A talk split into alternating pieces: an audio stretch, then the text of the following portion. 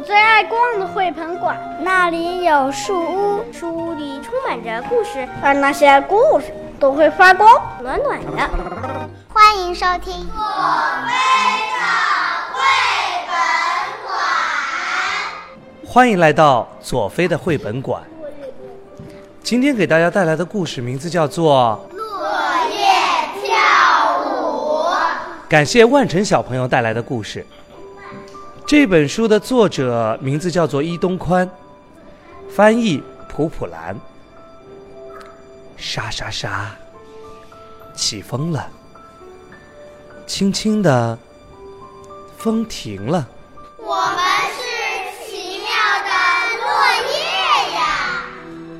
静悄悄的冬日树林，我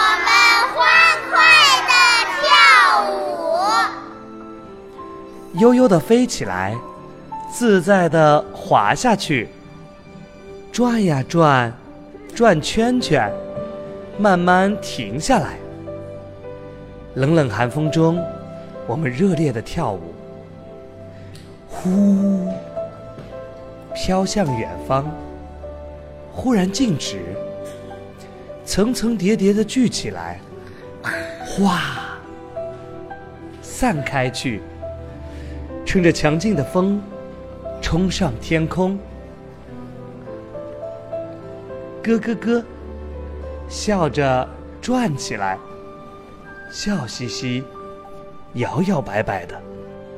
我。